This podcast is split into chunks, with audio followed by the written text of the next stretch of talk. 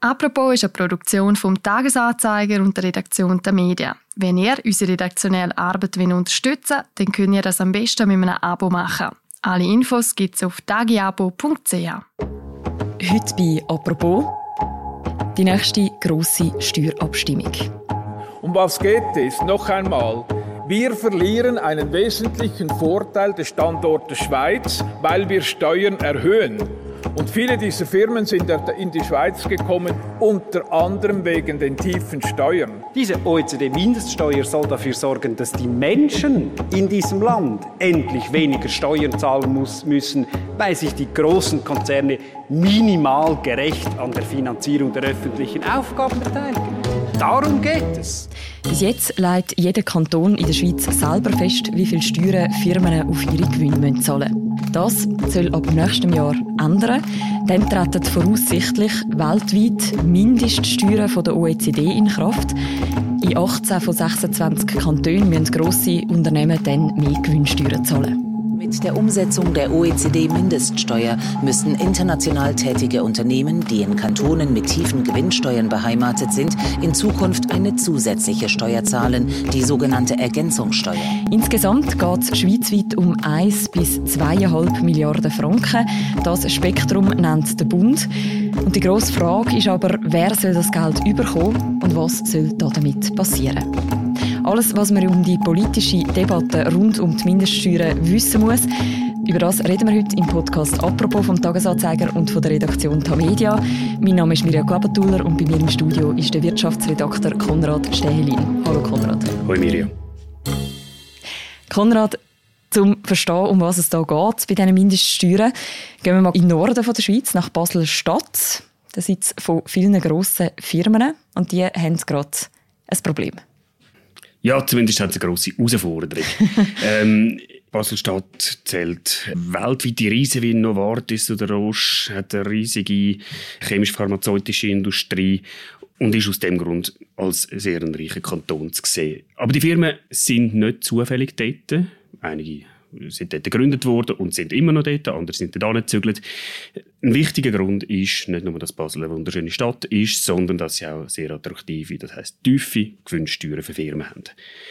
Die Firmen müssten, wenn die Steuerreform in der Schweiz in Kraft tritt nächstes Jahr, deutlich höhere Gewinnsteuern abliefern. Mhm. Und das gefällt ihnen natürlich nicht. Was ist denn der Hintergrund von dieser Steuerreform? Also warum müssen die Firmen dann mehr Gewinnsteuern zahlen? Die OECD, das ist der Club der Industrieländer der Welt, tut auf voraussichtlich nächstes Jahr eine Steuerreform in Kraft setzen. Knapp 140 Länder machen dort mit, rund um die Welt um 90 Prozent der globalen Wertschöpfung sind dort dabei.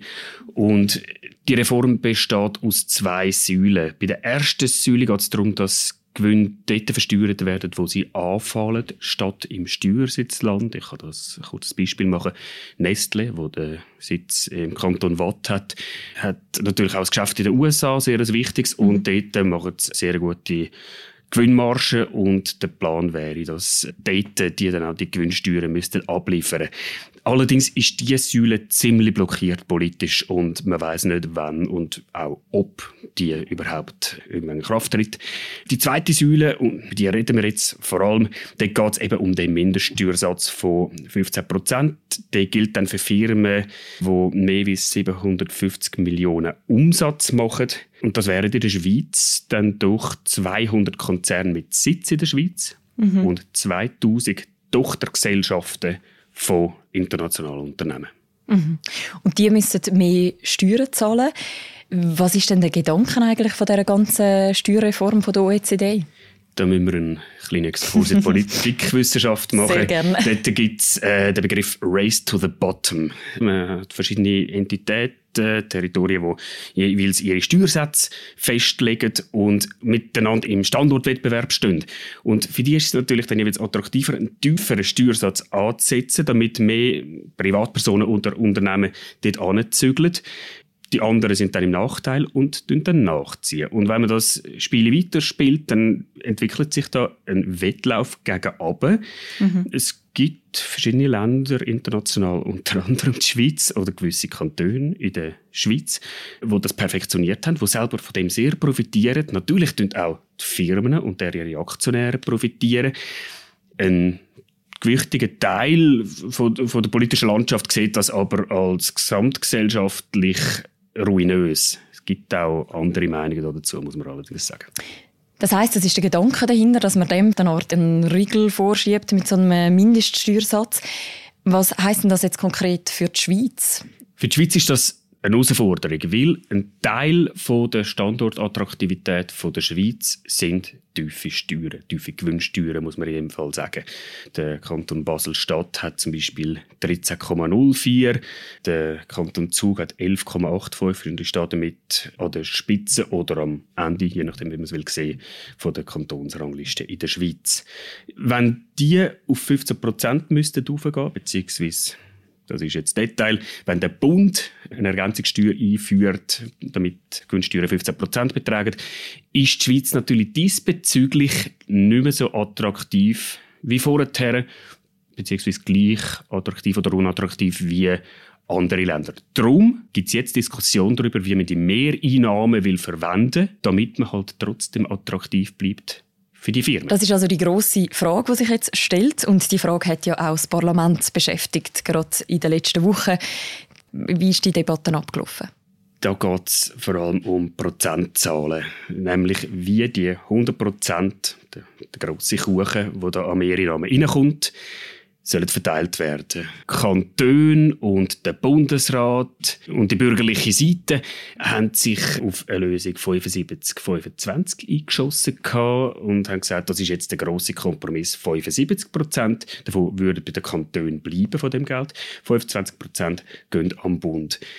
Die linke Ratsseite hat allerdings gesagt, hey, das ist ungerecht. Dann tun Kantone wie Basel-Stadt oder Zug, wo sowieso schon sehr viel Steuersubstrat überkommen von solchen internationalen Konzernen, noch mehr Geld einnehmen und können das dann wieder einsetzen, um noch attraktiver zu werden und würde grosse Disparitäten schaffen zwischen ihnen und anderen Kantonen, die nicht so viel Geld einnehmen. Darum hat die linke Ratsseite für eine Lösung 50-50, also die Hälfte je ab Bund und Kanton votiert. Es hat sogar Vorschläge gegeben, 100% am Bund oder 78,8% am Bund, aber am Schluss hat man sich auf 25, 75 geeinigt. Mhm.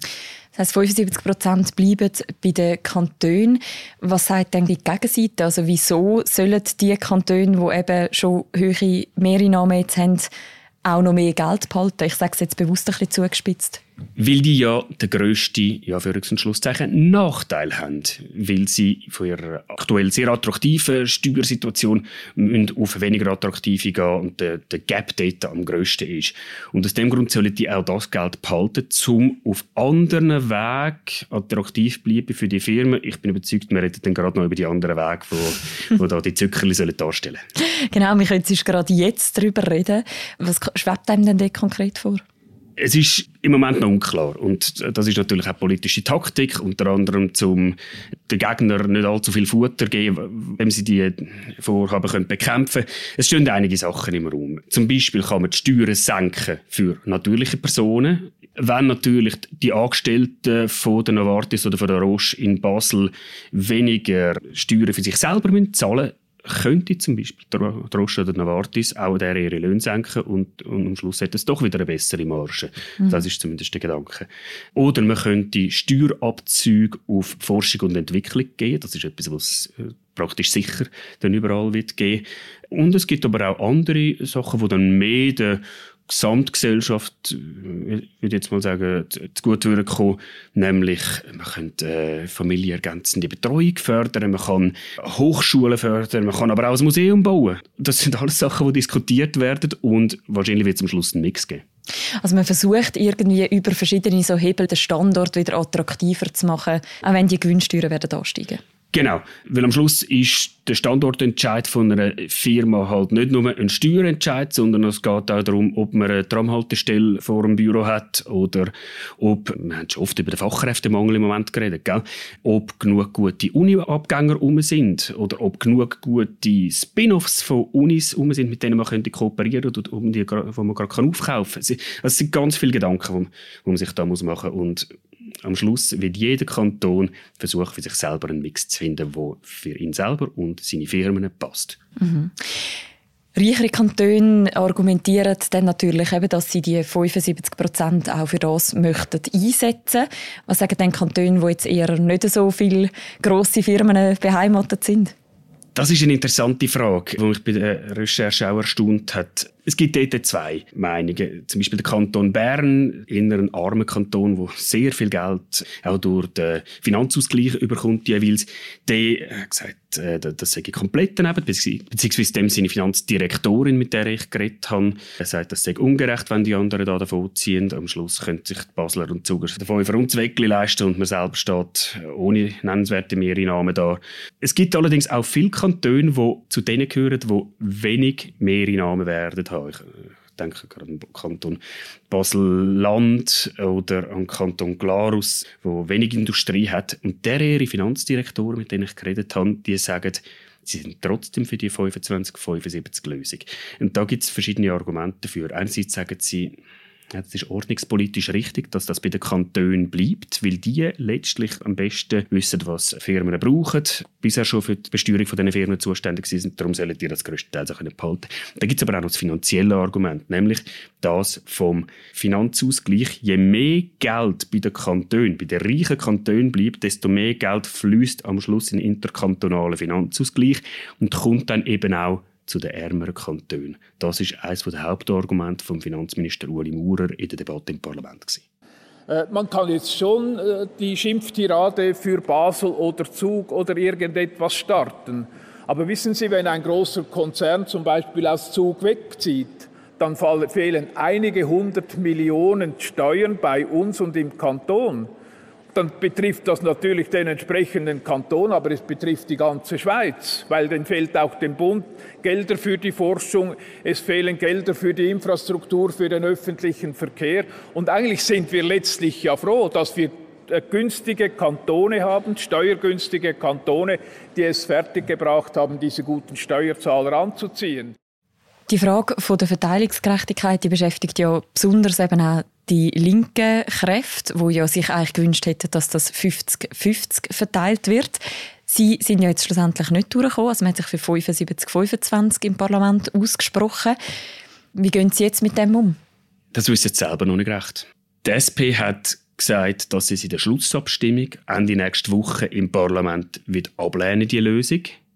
Die ganze Reform kommt aber im nächsten Juni vor das Volk. Es handelt sich da nämlich um eine Verfassungsänderung und Verfassungsänderungen müssen zwingend in einem obligatorischen Referendum dem Volk vorgelegt werden.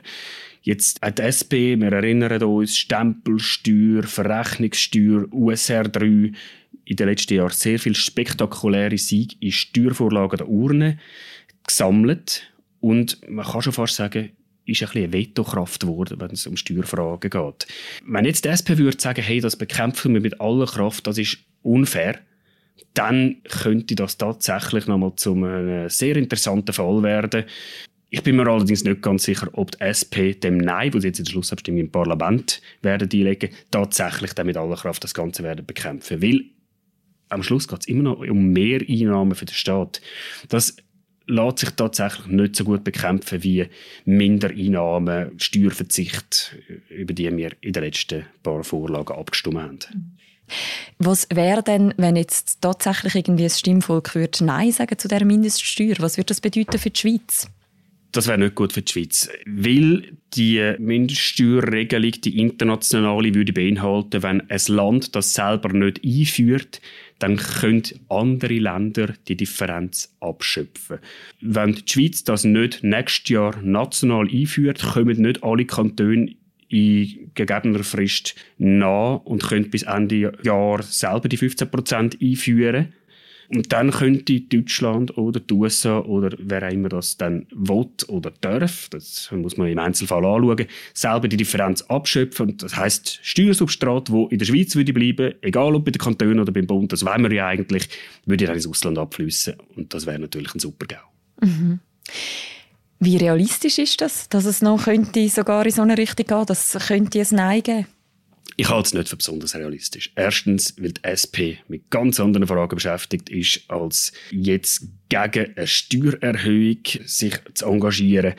Und zweitens, weil auch von der SVP, wo sich auch schon dagegen ausgesprochen hat, in gewissen Voten sich da einer fremden Regelung zu unterwerfen, weil das ist es ja letztlich tatsächlich, dass auch die SVP am Schluss wird Ja sagen oder das Ganze nicht groß bekämpfen, weil es zu dem 25-75 Kompromiss wird kommen, wo sie bisher zugestimmt hat. Mhm. Danke vielmals für die Einschätzungen, Konrad. Ich danke dir, Mirja. Das war es, die heutige Folge vom Podcast «Apropos» vom Tagesanzeiger und von der Redaktion Tamedia. Wir verlinken im Beschreib zu dieser Episode natürlich noch die ganze Berichterstattung rund um die OECD-Mindeststeuern und wir verlinken auch noch eine ältere Podcast-Folge zu dem Thema, wo die ganzen Hintergründe von dieser Reform nochmal beleuchtet. Und noch ein weiterer Podcast-Tipp, den ich euch sehr gerne mitgebe für diese Woche. Im Podcast Tagesanzeigerin redet Annik Kosmann und Priska Amstutz jeweils über Frauen, die in den Schlagzeilen sind. In der aktuellen Folge geht es um den Film She's Sad. Das ist der Film, der die ganze Recherche zum Fall Harvey Weinstein nochmal nachverzählt. Ob es sich lohnt, diesen Film zu schauen, das diskutieren die beiden Journalistinnen im Podcast. Der Podcast Tagesanzeigerin den findet ihr überall, wo es Podcasts gibt. Und die nächste Folge von «Apropos» von uns, die hören ihr morgen, morgen wieder. Bis dann, macht's gut. Ciao miteinander.